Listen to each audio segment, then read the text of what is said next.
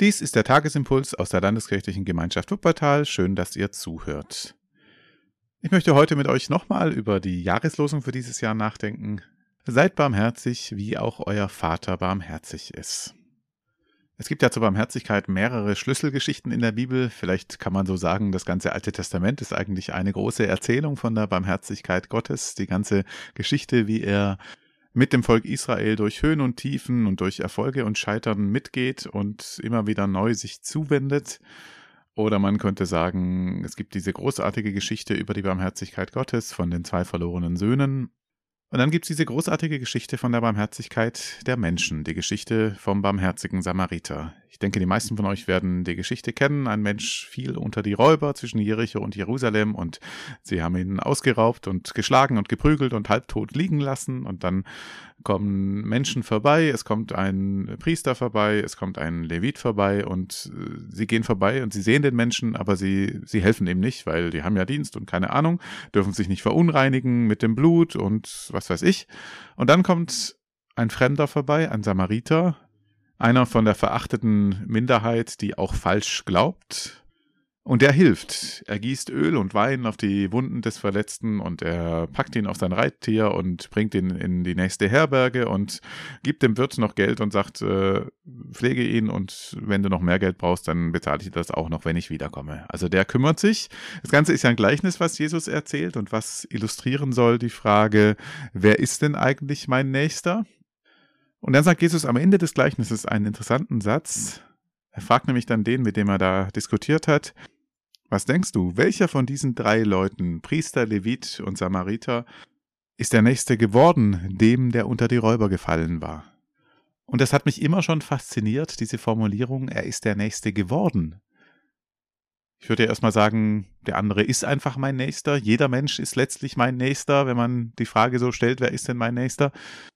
Und da würde ich auch für kämpfen, dass wir als Menschen, jeder Mensch die gleiche Würde haben, dass wir in dem Sinn miteinander verbunden sind und auch ein Stück, ja, ähm, nicht auf Kosten der anderen leben können, ein Stück verantwortlich füreinander sind, ja.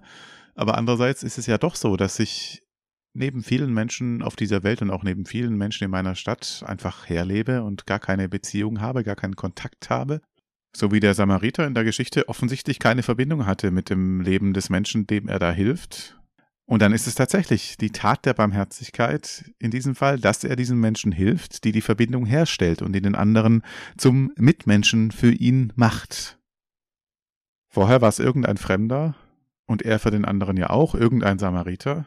Und jetzt ist es der Mensch, dem er geholfen hat und umgekehrt für den anderen der Mensch, der ihm geholfen hat.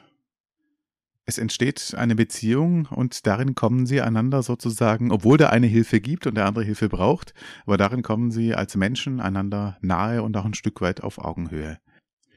Es ist ja oft so, dass wir gerade Menschen, die ärmer sind als wir oder die in Not sind in irgendeiner Form oder deren Leben jetzt nicht so geordnet ist wie unseres, dass wir die oft als besonders fremd wahrnehmen und in ihrer Art auch als bedrohlich oft oder als furchterregend.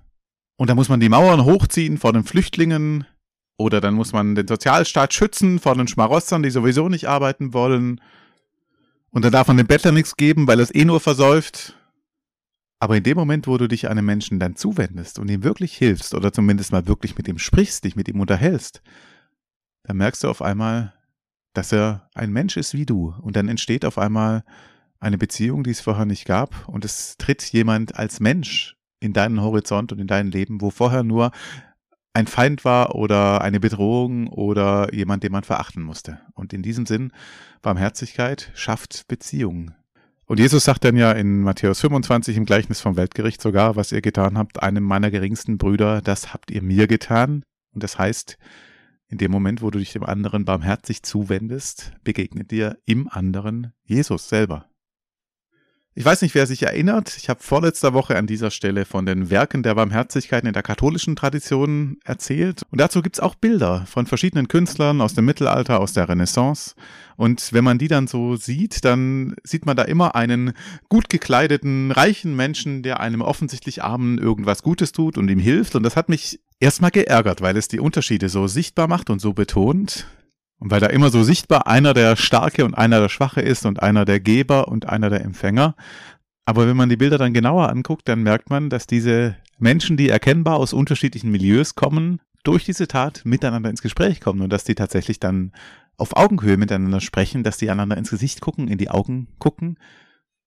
Und das ist eine der positiven Wirkungen von Barmherzigkeit, dass Barmherzigkeit, dass Barmherzigkeit Menschen zu Mitmenschen macht, die ich sonst vielleicht nur als Last oder als Bedrohung oder als Feinde wahrnehmen würde. Und genau damit macht Barmherzigkeit dein eigenes Leben reich und dein eigenes Leben weit und weniger angstvoll.